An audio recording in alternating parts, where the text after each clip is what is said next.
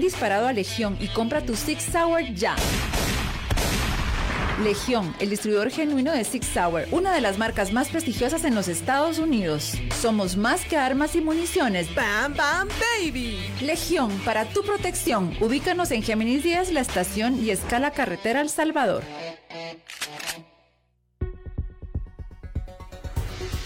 Estás escuchando Radio con Criterio por Infinita 100. Que lo distinto te encuentre.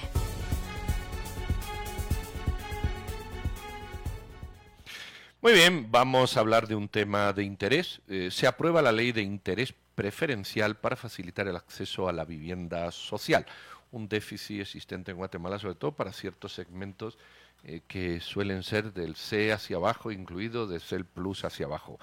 Vamos a hablar con el diputado de Creo, José Alberto Rivera, que votó a favor de la ley. La propuesta justamente es de la bancada Creo. Eh, José Alberto, ¿qué tal? Buenos días. ¿Nos oyes? Sí, ahorita, ahorita ya los escucho. Buenos días, Pedro. Y Roberto. Buenos días, Kiki y Roberto, ¿cómo están? Todo bien. Eh, cuéntanos así en un flash. ¿Esta ley mm, para qué sirve? ¿De qué se trata? Esta ley sirve para fomentar y promover que más guatemaltecos puedan acceder a comprar su primera vivienda, sobre todo para guatemaltecos que quieran aspirar a una casa en el valor de cero hasta 545 mil quetzales, que son aproximadamente 170 salarios mínimos. Entonces, la idea es facilitar a través de un subsidio, de, un subsidio en la tasa de interés por los primeros siete años, eh, para que la cuota del banco sea menor y, por consecuencia le dé la oportunidad a la gente de poder pagar la cuota.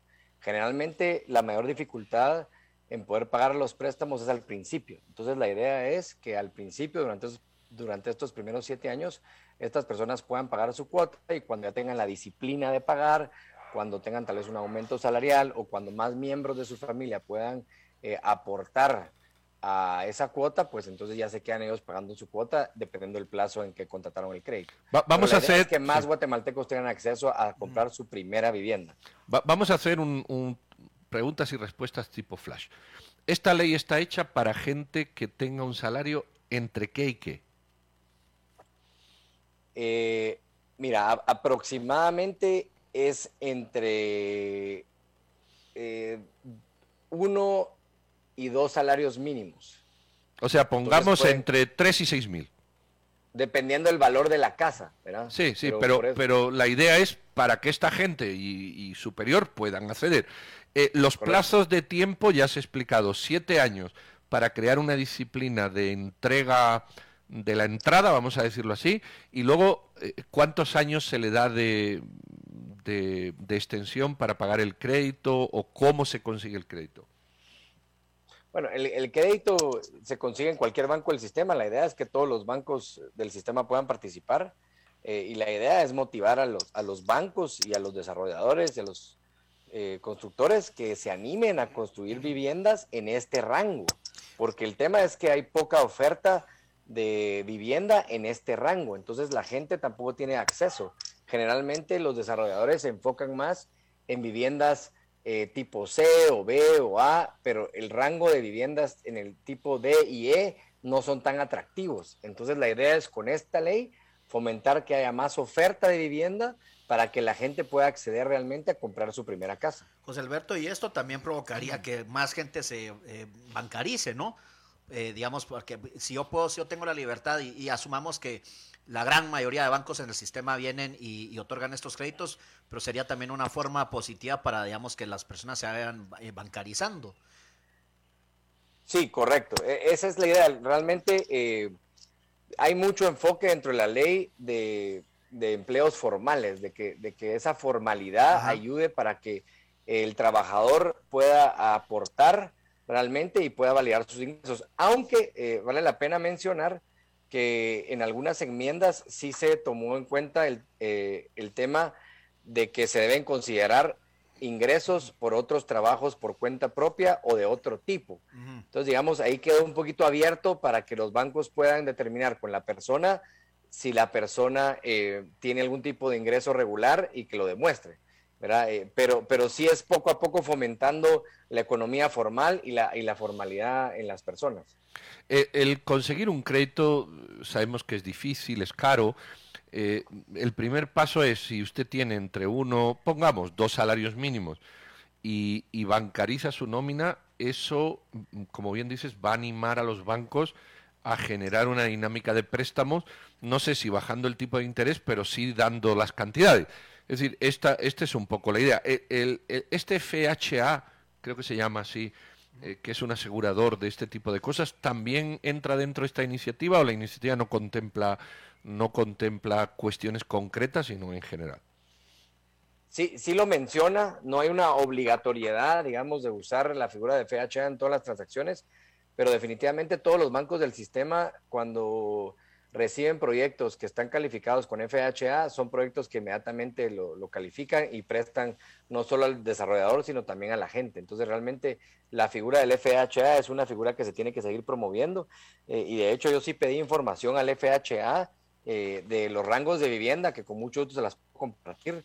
Eh, y, y, nos damos cuenta que viviendas en el rango de 0 a 500 mil realmente hay muy pocas viviendas al año que se están construyendo. Como decía yo en mi discurso en el Pleno el día de la votación, que, que yo voté a favor, por supuesto, eh, son menos de 3.000 viviendas que se construyen al, al, año en ese rango de 0 a 500 mil quetzales.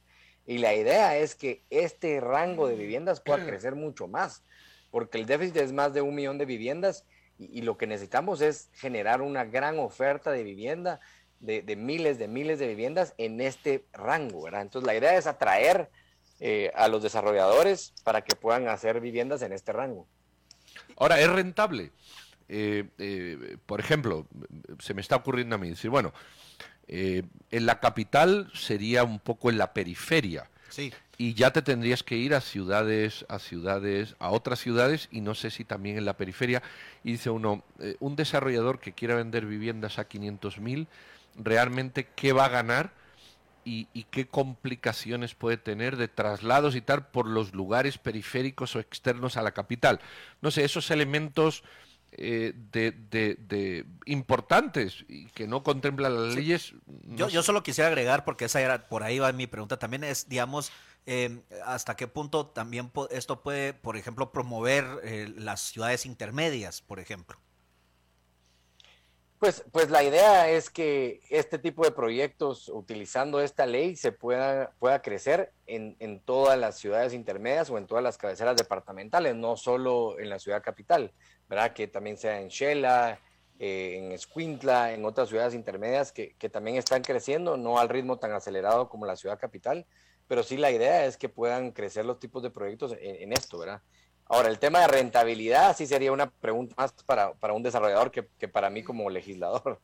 No, no, entiendo, pero, pero puede ese factor está incluido ahí, de alguna manera, ¿verdad? Hay que manejarlo.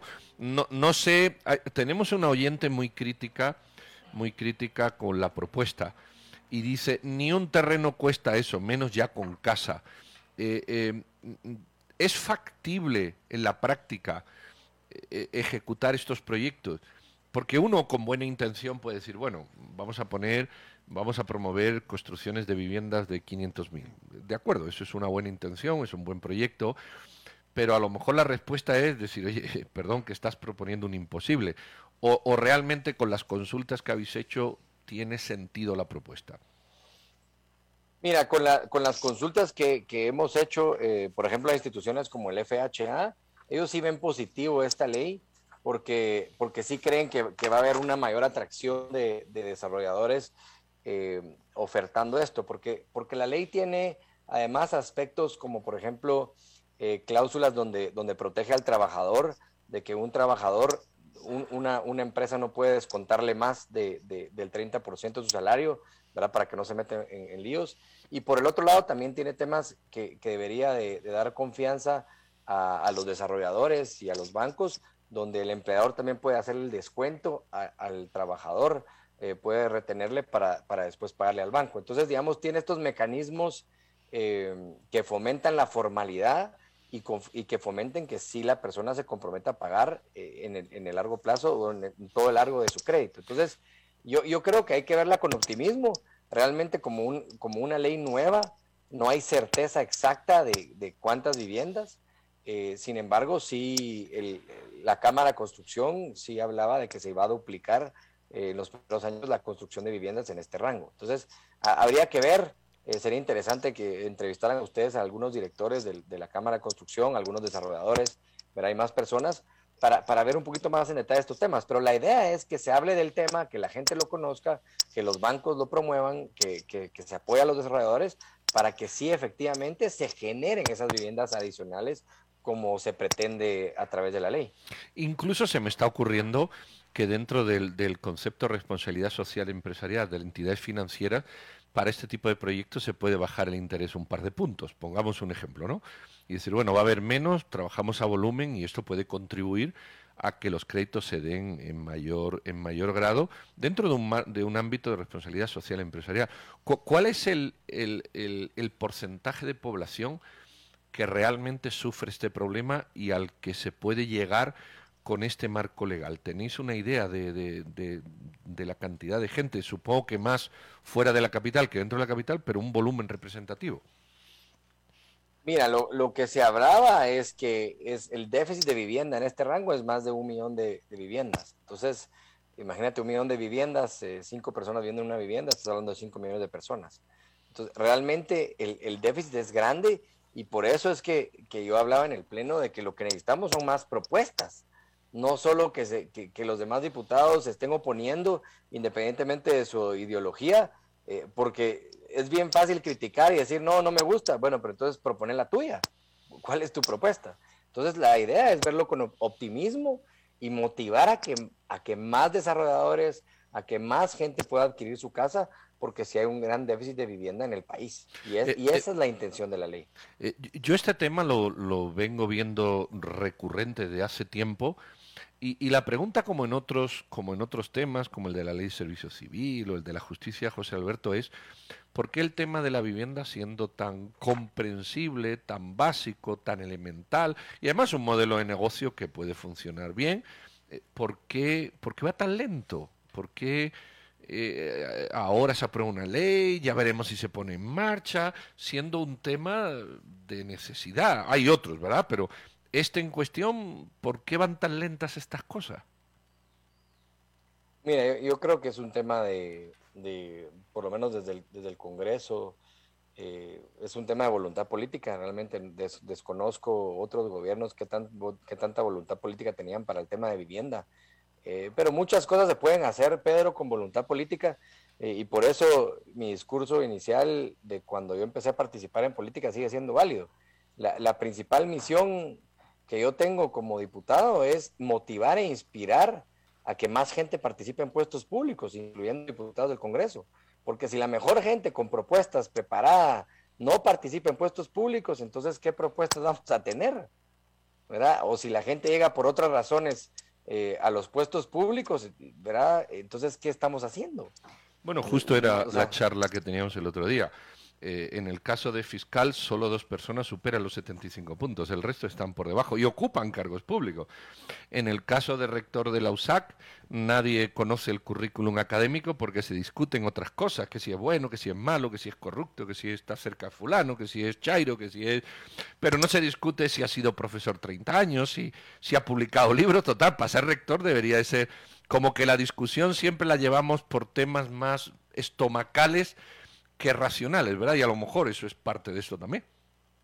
Por eso, por eso te digo que eh, en mi caso, por lo menos para poder informarme de la ley, yo estaba dándole seguimiento a esta ley y además pues sí pedí información al FHA, FHA y otras instituciones como se las voy a hacer llegar a ustedes para que la tengan, eh, porque, porque realmente el tema de la vivienda es serio eh, y hay mucha oportunidad de mejorarla, pero eso requiere estudio, análisis, seguimiento y entonces necesitamos más diputados, por ejemplo, que se enfoquen 100% de su tiempo en vivienda para que salgan más propuestas de vivienda. Pero en resumen, yo creo que esta es una buena ley y la intención es ser optimista acerca de los efectos que pueda tener y estar dar, dándole seguimiento constante. José porque Alberto... además es importante que la SAT pueda empezar a tener información eh, que genere confianza, ¿verdad? Porque eh, algunas de las enmiendas que se presentaron y que al final eh, se aceptaron como la enmienda del artículo 3 eh, de la tasa de interés subsidiada, pues al final quedó en siete años, aunque originalmente estaba planteada para 10 años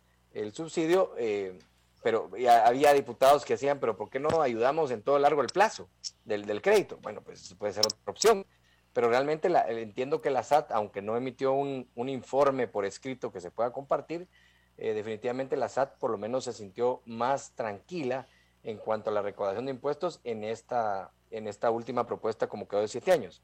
Pero sí, yo hice mucho énfasis en el Pleno y a los demás diputados que la idea es fomentar viviendas nuevas. José Alberto, que no tuvieran miedo de que las viviendas actuales se van a ver perjudicadas, sino que van a seguir habiendo viviendas que se construyen nuevas cada año al mismo ritmo, pero adicional a esas viviendas que ya se construyen, pues que se generen otros 5 mil o 10 mil viviendas nuevas bajo este régimen de esta ley, ¿verdad? Esa es la intención. José Alberto, muchos de nuestros entes están, o sea, bueno, hay un, un, punto crítico que es, porque no se trató el tema del UCI?